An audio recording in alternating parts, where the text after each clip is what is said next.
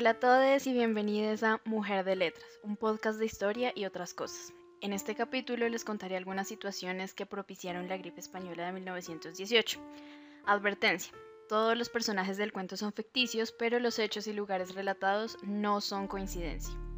El personaje principal está basado en uno de mis villanos favoritos. Si quieren saber más de él, les recomiendo la maravillosa serie de ciencia ficción Supernatural.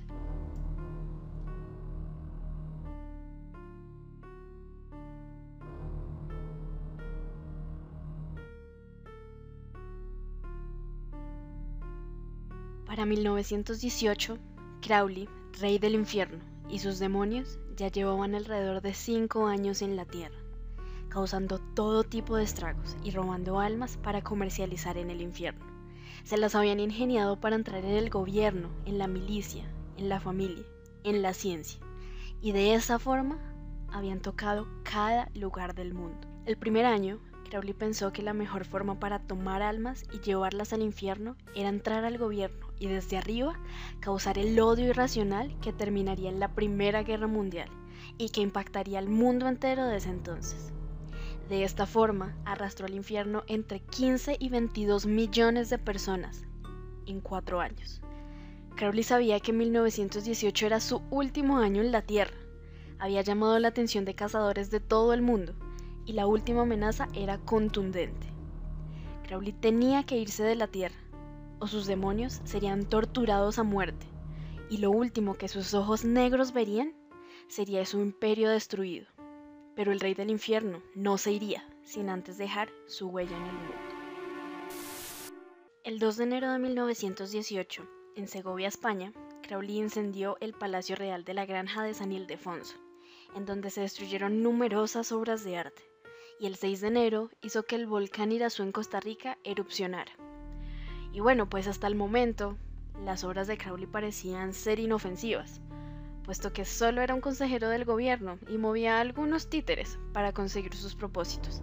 Pero a medida que el año avanzaba, Crowley sacaba provecho de todo lo que podía para destruir el mundo poco a poco. Tan pronto se dio cuenta de que la guerra no era lo que más podía llevar almas, Pensó durante días cómo podría llevarse más y más almas. Y solo le tomó un poco de tiempo y unos cuantos relatos históricos para darse cuenta de que si creaba una pandemia mundial, lograría sacarle todo el provecho posible a su último año en la Tierra. Así fue como los orígenes de la pandemia empezaron siendo desconocidos. Nadie atribuiría el inicio de la pandemia al rey del infierno, pero Crowley era inteligente y aunque la guerra había sido su primera idea para recolectar almas, esta se convertiría en uno de los principales medios de propagación de la misma. Y para que nadie lo culpara, usaría uno de los virus comunes, uno que pareciera una gripe normal, pero que fuera extremadamente contagioso.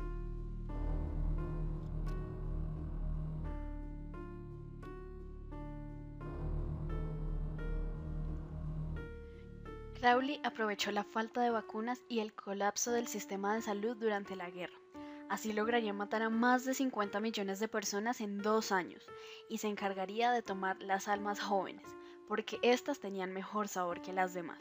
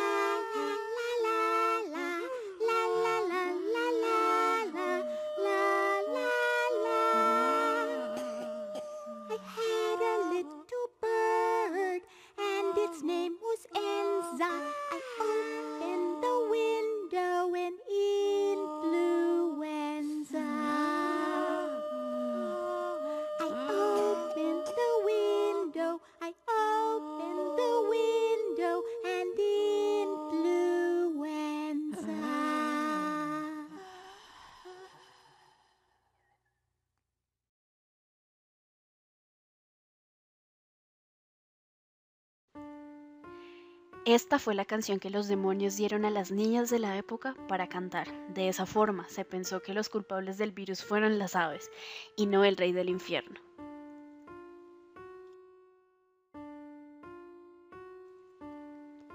Crowley usaría todo lo que encontrara a su paso para que su pandemia fuera un total éxito.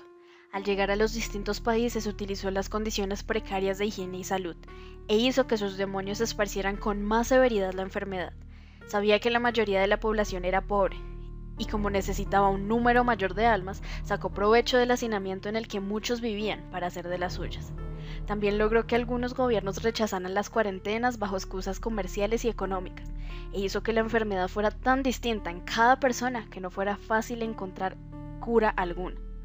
Y de repente, en un abrir y cerrar de ojos, Crowley había hecho del mundo su escenario perfecto, había utilizado cada debilidad para cumplir su propósito. En este momento ya las calles estaban infectadas por el virus, las personas caían desplomadas al piso dando su último aliento de vida, y se amontonaban unas detrás de otras, mientras los otros moribundos las cargaban a las fosas comunes. Para cuando los cazadores llegaron a torturar y matar a Crowley y sus demonios, ya la pandemia había cumplido su objetivo, y ya ni Crowley ni sus sirvientes estaban en la tierra, sino que estaban en las puertas del infierno, recibiendo las almas que con tanto esfuerzo habían recolectado.